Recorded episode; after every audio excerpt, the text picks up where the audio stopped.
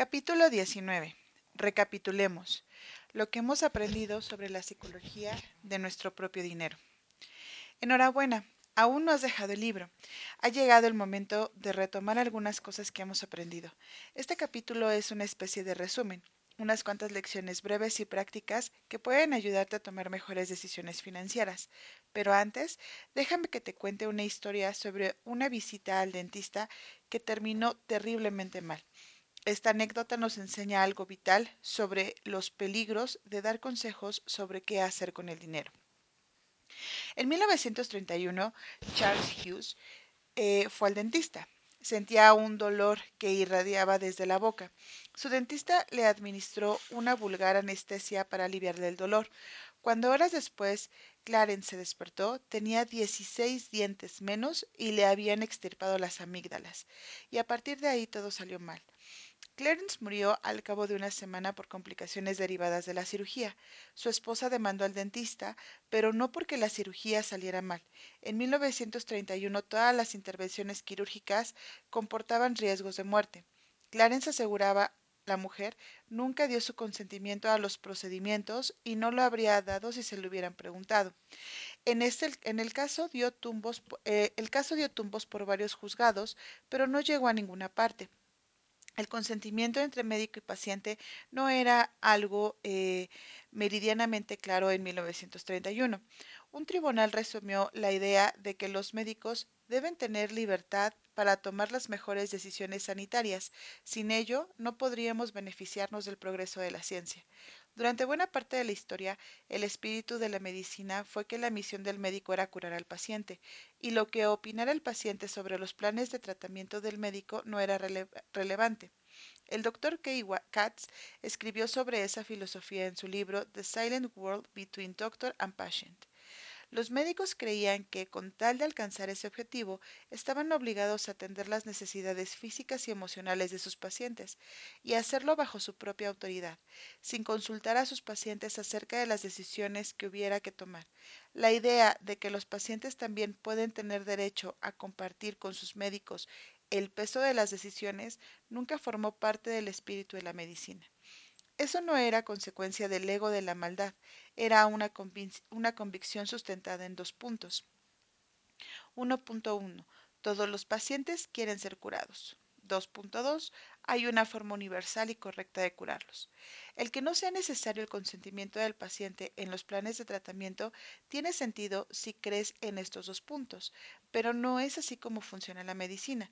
En los últimos 50 años las facultades de medicina han evolucionado poco a poco de tratar enfermedades a tratar pacientes.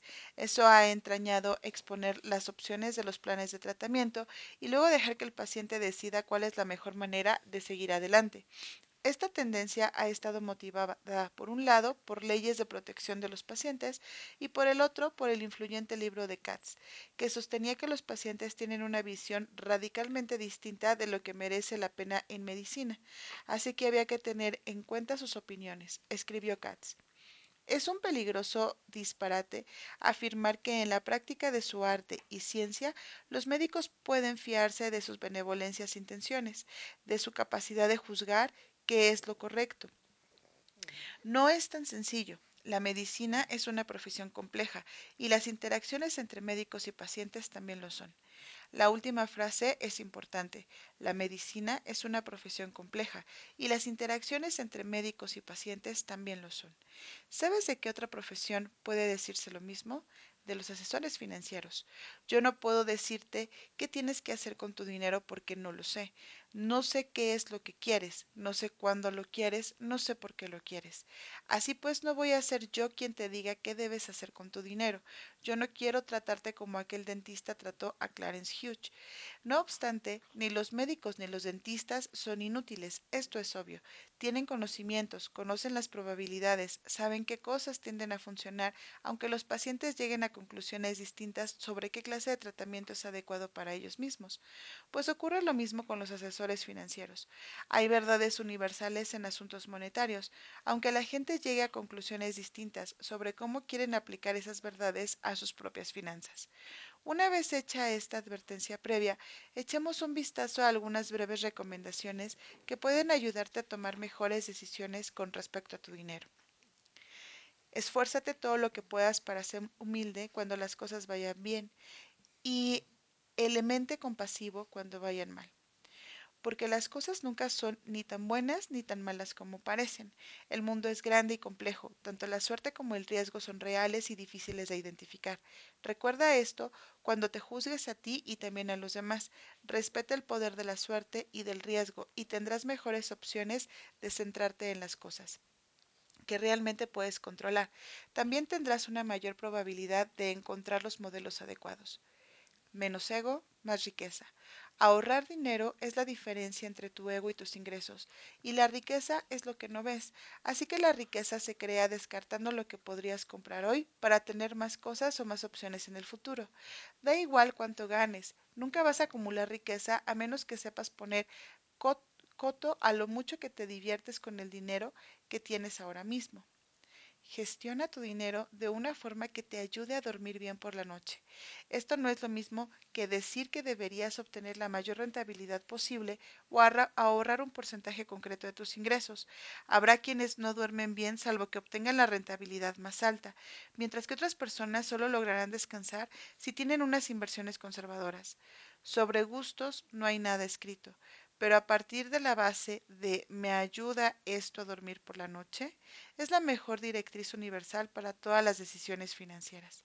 Si quieres mejorar como inversor, lo más poderoso que puedes hacer es alargar tu horizonte temporal. El tiempo es la fuerza más poderosa en las inversiones. Hace que las cosas pequeñas crezcan y que los grandes fallos se desvanezcan. El tiempo no puede neutralizar la suerte y el riesgo, pero sí acercar los resultados hacia lo que la gente merece. Acostúmbrate a que un montón de cosas salgan mal. Puedes estar equivocado la mitad de las veces y ganar igualmente una fortuna. Porque una pequeña cantidad de cosas son la causa de la mayoría de los resultados. Independientemente de lo que hagas con tu dinero, deberías sentirte siempre cómodo al ver que muchas cosas no van bien. Así es como funciona el mundo. Por tanto, siempre deberías evaluar tus resultados, fijándote en toda tu cartera, no en las inversiones individuales. No pasa nada por tener una gran parte de malas inversiones y solo algunas sobresalientes. Este es habitualmente el mejor escenario posible. Juzgar como lo has hecho, centrándote en inversiones individuales, hace que los ganadores parezcan más brillantes de lo que son y que los perdedores parezcan más lamentables de lo que deberían. Emplea tu dinero para obtener un mayor control sobre tu tiempo, porque no controlar tu tiempo es un lastre pesado y universal para la felicidad. La capacidad de hacer lo que quieras, cuando quieras, con quien tú quieras, durante todo el tiempo que quieras, es el mayor dividendo que existe en las finanzas. Sé más amable y menos ostentoso. Nadie está tan impresionado con tus posesiones como lo estás tú. Tal vez pienses que quieres un coche lujoso o un reloj bonito, pero es probable que lo que quieres es conseguir respeto y admiración, y es más probable que consigas esas cosas haciendo amable y humilde que con caballos de potencia y los cromados de tu coche. Ahorra, así de claro, no tienes por qué ahorrar por un motivo en concreto. Es genial ahorrar para comprarse un coche, para un anticipo o para una emergencia médica, pero ahorrar para cosas que son imposibles de predecir o definir es una de las mejores razones para ahorrar. La vida de cualquier persona es una cadena continua de sorpresas. Los ahorros que no están destinados a algo en particular son una cobertura contra la inevitable capacidad que tiene la vida de sorprendernos, lo que no está escrito en el peor momento posible. Define el coste del éxito y convéncete de que hay que pagarlo, porque nada de lo que merece la pena es gratis, y recuerda que la mayor parte de los costes financieros no tienen una etiqueta visible que indique su precio. La incertidumbre, las dudas y los remordimientos son costes habituales en el mundo financiero. A menudo vale la pena pagarlos, pero tienes que verlos como una tarifa, un precio que merece la pena pagar para conseguir algo bonito a cambio en lugar de como una multa, una penalización que habría que evitar. Venera el margen de error. un diferencial entre lo que podría pasar en el futuro y lo que necesitas que ocurra en el futuro para obtener unos buenos resultados es lo que te confiere capacidad de resistencia, y la capacidad de resistencia es lo que hace que el interés compuesto obre maravillas. El margen de error a menudo parece una cobertura conservadora, pero si te permite seguir en la partida, puedes salir rentable con creces. Evita los extremos al tomar decisiones financieras. Las metas y los deseos de cualquier persona cambian con el tiempo, y cuanto más extremas hayan sido tus decisiones del pasado, más te vas a lamentar a medida que vayas evolucionando. Debería gustarte el riesgo, porque con el tiempo sale a cuenta, pero deberías ser paranoico con respecto al riesgo de arruinarte, porque arruinarte te va a impedir asumir riesgos en el futuro que con el tiempo serán rentables. Define el juego al que estás jugando y asegúrate de que tus acciones no estén influenciadas por personas que jueguen a un juego distinto del tuyo. Respeta el caos de enfoques. Personas inteligentes, informadas y, razonables pueden discrepar en asuntos financieros porque la gente tiene metas y deseos extremadamente diferentes. No hay una única respuesta correcta, solo la respuesta que te funciona a ti. Y ahora déjame que te cuente lo que me funciona a mí. Capítulo 20. Confesiones. La psicología de mi propio dinero.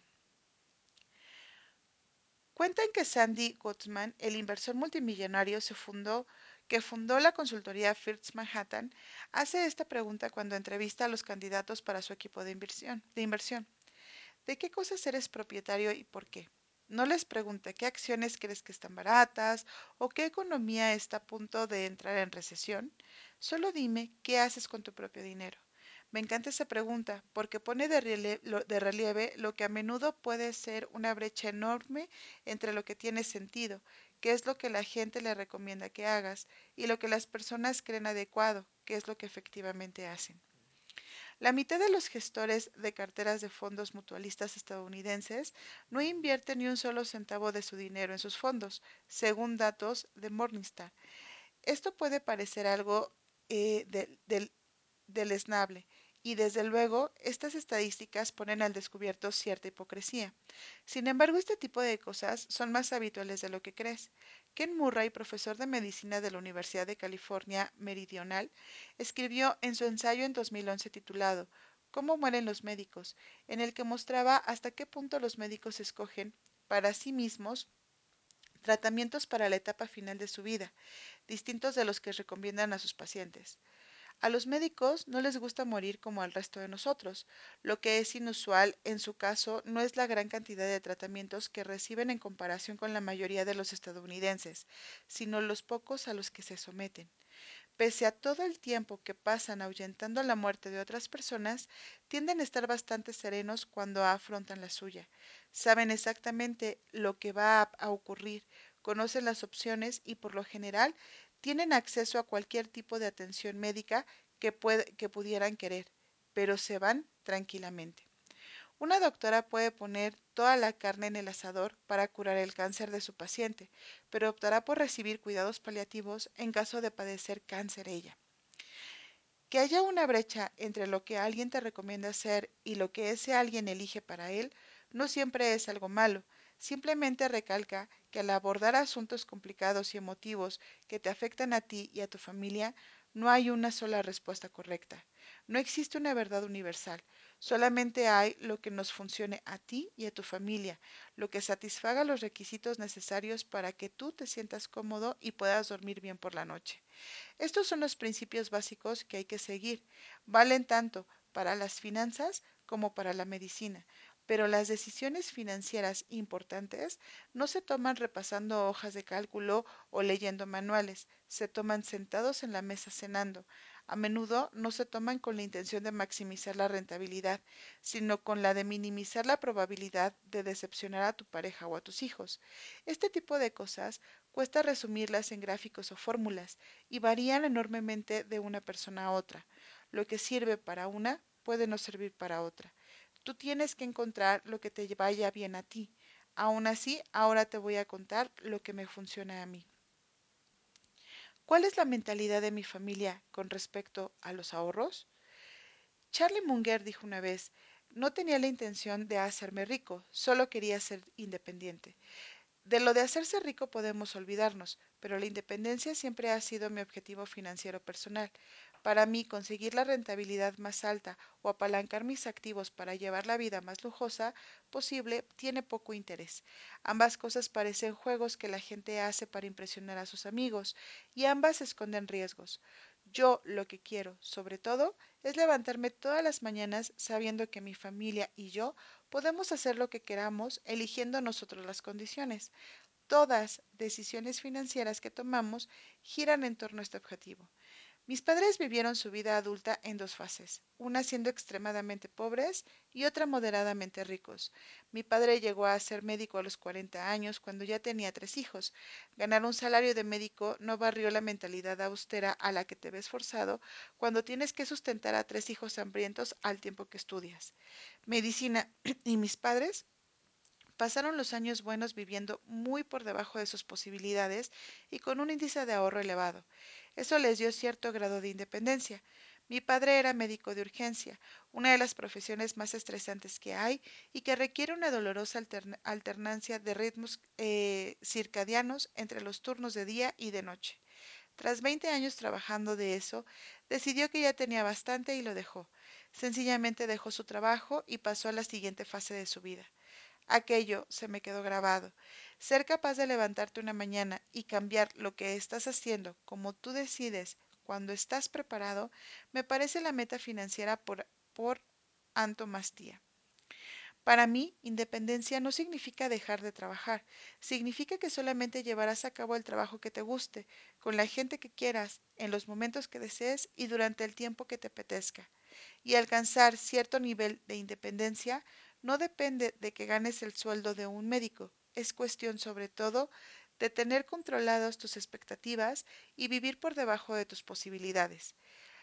La independencia en cualquier nivel de ingreso es fruto de tu índice de ahorro, y pasado cierto umbral de ingresos, tu índice de ahorro está determinado por tu capacidad de impedir que tus expectativas en cuanto al estilo de vida se te vayan de las manos. Mi esposa y yo nos conocimos en la universidad y nos fuimos a vivir juntos años antes de casarnos. Terminados los estudios universitarios, ambos conseguimos puestos de trabajo de nivel inicial con un salario acorde a la jerarquía de la empresa y nos acostumbramos a llevar un estilo de vida moderado. Todos los estilos de vida están dentro de un espectro y lo que es decente para una persona puede parecerle a otra una vida a cuerpo de rey o una vida de pobreza. No obstante, con nuestros ingresos conseguimos lo que a nuestro juicio son un piso decente, un coche decente, ropa decente y comida decente, confortable, pero ni, de lejos lujoso. A pesar de más de una década de incrementos salariales, yo en la rama de las finanzas y mi mujer en la sanidad, más o menos hemos mantenido ese estilo de vida desde entonces. Esto es lo que ha hecho subir continuamente nuestro índice de ingresos. Casi todos los dólares de más se han ido sumando a los ahorros, nuestro fondo de independencia. Ahora vivimos considerablemente por debajo de nuestras posibilidades, lo que dice poco sobre nuestros ingresos y mucho sobre nuestra decisión de mantener un estilo de vida que establecimos en la veintena.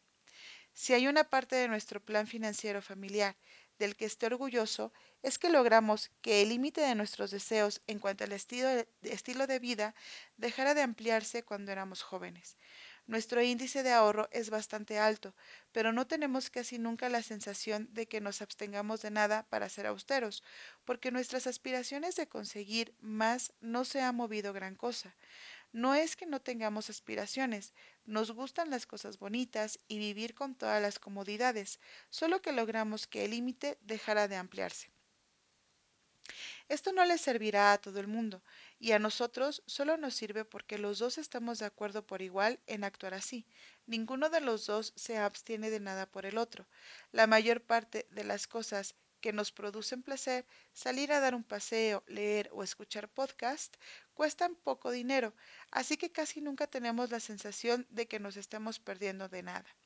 En las raras ocasiones en las que me cuestiona nuestro índice de ahorro, pienso en la independencia que mis padres obtuvieron gracias a años y años ahorrando mucho, y enseguida vuelvo a mi convencimiento. La independencia es nuestro principal objetivo. Un beneficio secundario de mantener un estilo de vida por debajo de lo que podríamos permitirnos es evitar la continua convención psicológica de querer estar a la altura de tus vecinos.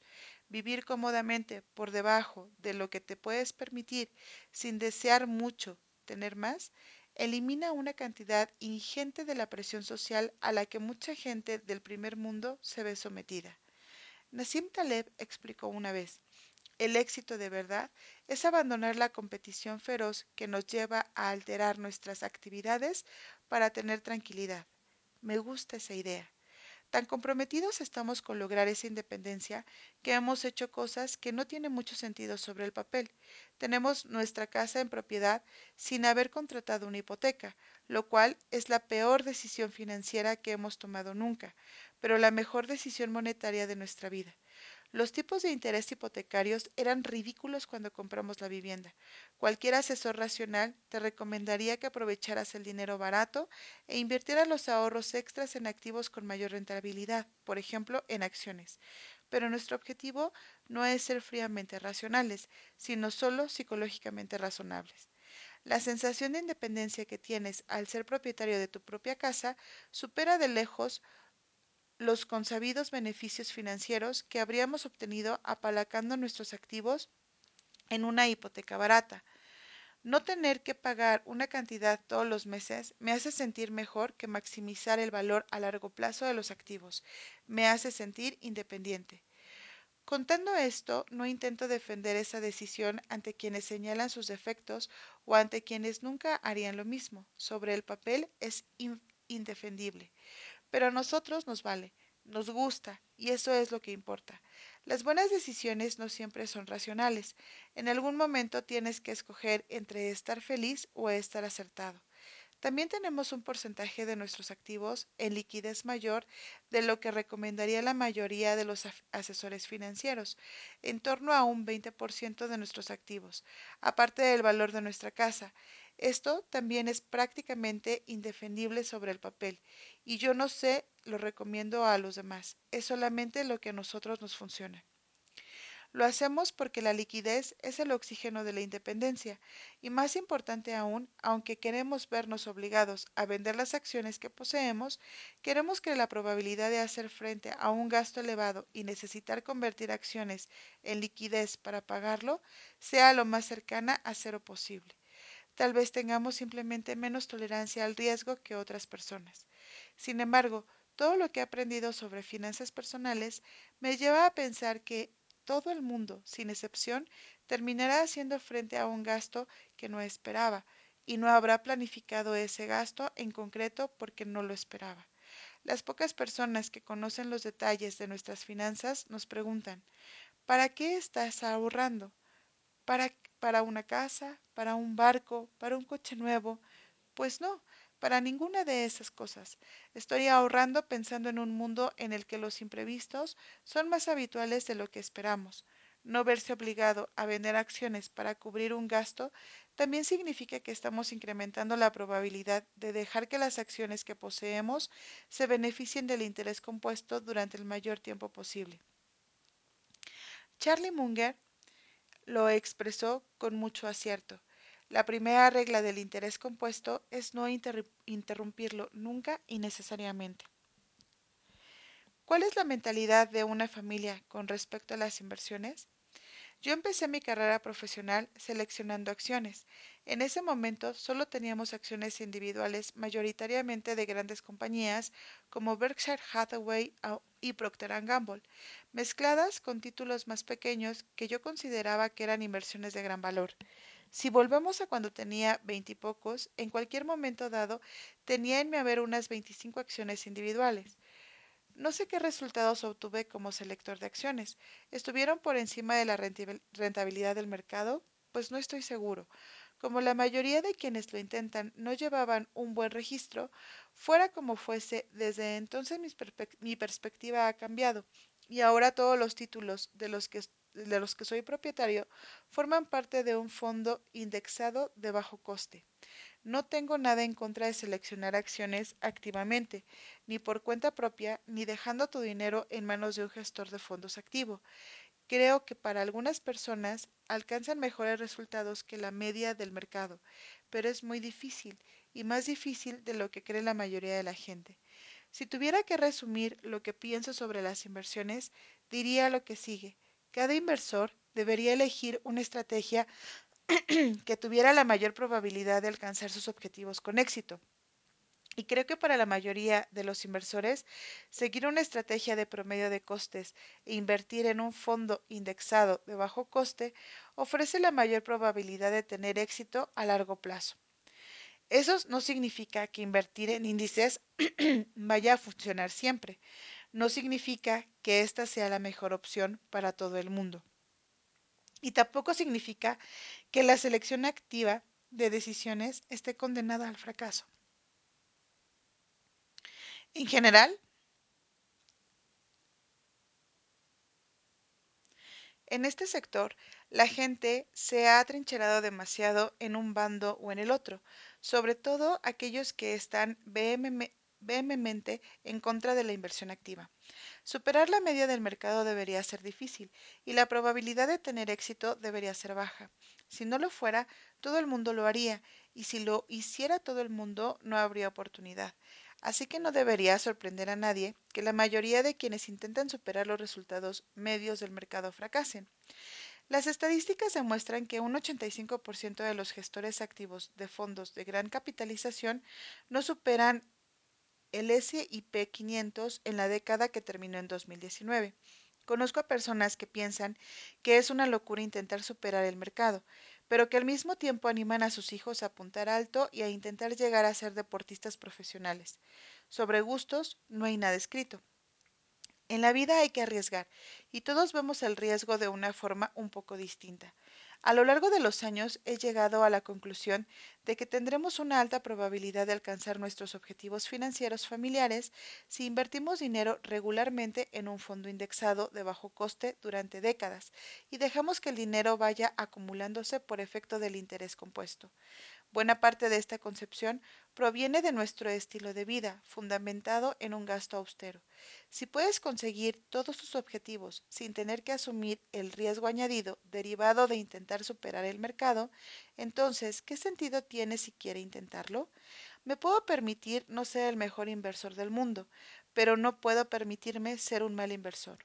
Desde este punto de vista, para nosotros, la decisión de adquirir un fondo indexado y no deshacernos de él es más que evidente.